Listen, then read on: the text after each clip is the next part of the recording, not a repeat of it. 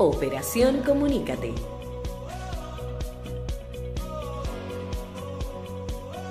Y ahora contigo, Elizabeth Vargas, especialista en comunicaciones corporativas y marketing, asesora y capacitadora en técnicas de oratoria y redacción de discursos. Operación Comunícate.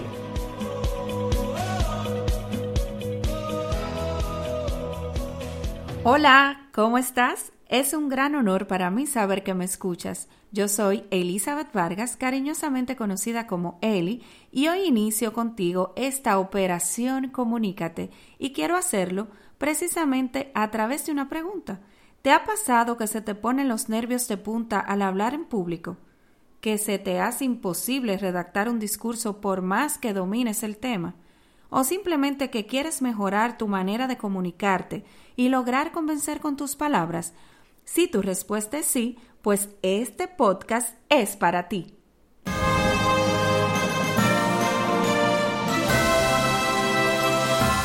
Y precisamente como es un podcast, quiere decir que puedes escucharlo a la hora que quieras y las veces que quieras.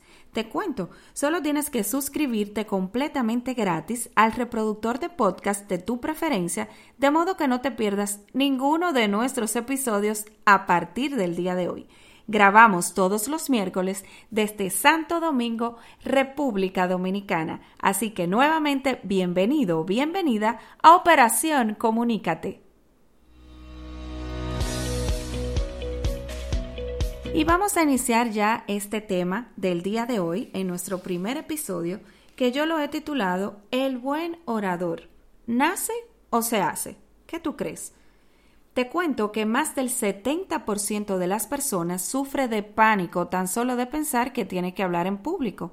Esta sería la mala noticia. Pero la buena noticia es que no se nace siendo un buen orador, sino que mediante la práctica, la dedicación y el esfuerzo puedes llegar a serlo. El buen orador no es aquel que inicia y termina bien una charla, para nada. Es aquel que logra conectar con su audiencia, es decir, con su público, y que logra la acción y respuesta deseada. Tú me preguntas, ok, Eli, pero ¿cuáles serían esos puntos que yo debo considerar? Yo te voy a dar cuatro puntos que debes tomar en cuenta. Iniciamos con el primero. El público. Cada mensaje va dirigido a un público diferente. Debes conocer cuáles son sus características, qué conocen del tema que vas a tratar y hasta las condiciones físicas del lugar de tu exposición. Escucha bien, porque nunca será lo mismo hablar, por ejemplo, al aire libre que hablar en un salón cerrado durante un almuerzo ejecutivo. Pasemos ahora al segundo punto. El mensaje. Luego de conocer a tu público, debes adaptar tu mensaje. En ocasiones, ¿qué nos pasa? Que nosotros pensamos que el público tiene el mismo nivel de conocimiento que nosotros, pero nada más lejos de la realidad. Realmente esto rara vez sucede. Es por ello que debes preparar tu intervención del modo más llano y simple posible, pero también de manera atractiva. ¿Ok? Eso es muy importante. Pasamos ahora al tercer punto.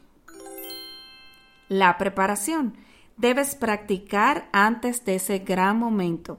Una técnica que a mí me ayuda mucho es practicar delante del espejo o realizarle la presentación a alguien de tu confianza. Te recomiendo siempre que realices una guía de esas posibles preguntas que te puede hacer el público para que a priori puedas ir pensando las respuestas que les darás. Y por último, el cuarto punto, desarrollo. Para transmitir el mensaje que deseas, debes tomar en cuenta aspectos muy importantes como la postura, el lenguaje corporal que comunican muchísimo y hasta tu vestimenta. Es recomendable mantener un ritmo variable en tu discurso, que brinde ejemplos de tus experiencias. Es lo que se conoce como el storytelling, que es un término que está muy de moda, y que llega totalmente siempre a tu audiencia. Que solicite también la participación del público en caso de que eh, sea necesario o que amerite y que realices pausas cuando des explicaciones complejas o que quieras llevar a la reflexión. Definitivamente, si me preguntas, pues yo pienso que un buen orador puede hacerse y superarse cada día. Aunque claro, hay personas que nacen con un don extraordinario para la palabra, pero no obstante, todos nosotros somos capaces de transmitir conocimientos, sentimientos e incluso llevar a la acción. Es una técnica que, como todo en la vida, se practica y arrojará excelentes resultados. Si me preguntaras de modo así clave cuál es el punto de partida, Eli, pues yo te diría que conocer el tema que tú vas a tratar y no menos importante, que dejes a un lado los complejos y ese miedo escénico que hace que se te olvide todo en solo segundos y que quizás te pone a temblar. Esto se logra, como te dije en un inicio, con la práctica. Siempre será buena idea realizar ensayos frente a personas de tu confianza y frente al espejo. Y más aún, si tienes alguien en casa ahora en esta pandemia, pues invítalo a ese hijo tuyo, a esa persona que te ayuda en la casa, a escucharte y que con su opinión y mediante críticas constructivas te ayude a mejorar cada día.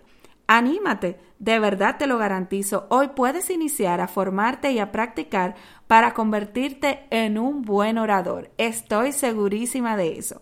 Así que recuerda, la práctica hace al maestro. Y ahora no me quiero despedir de este primer episodio sin invitarte a que visites www.elicomrd.com. Aquí tendrás mi página web con todo lo que tengo disponible para ti y mi blog donde siempre actualizo estas informaciones.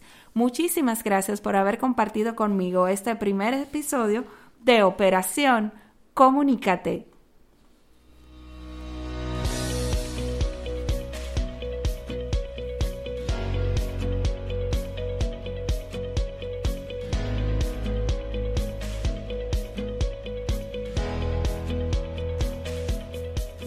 Operación Comunícate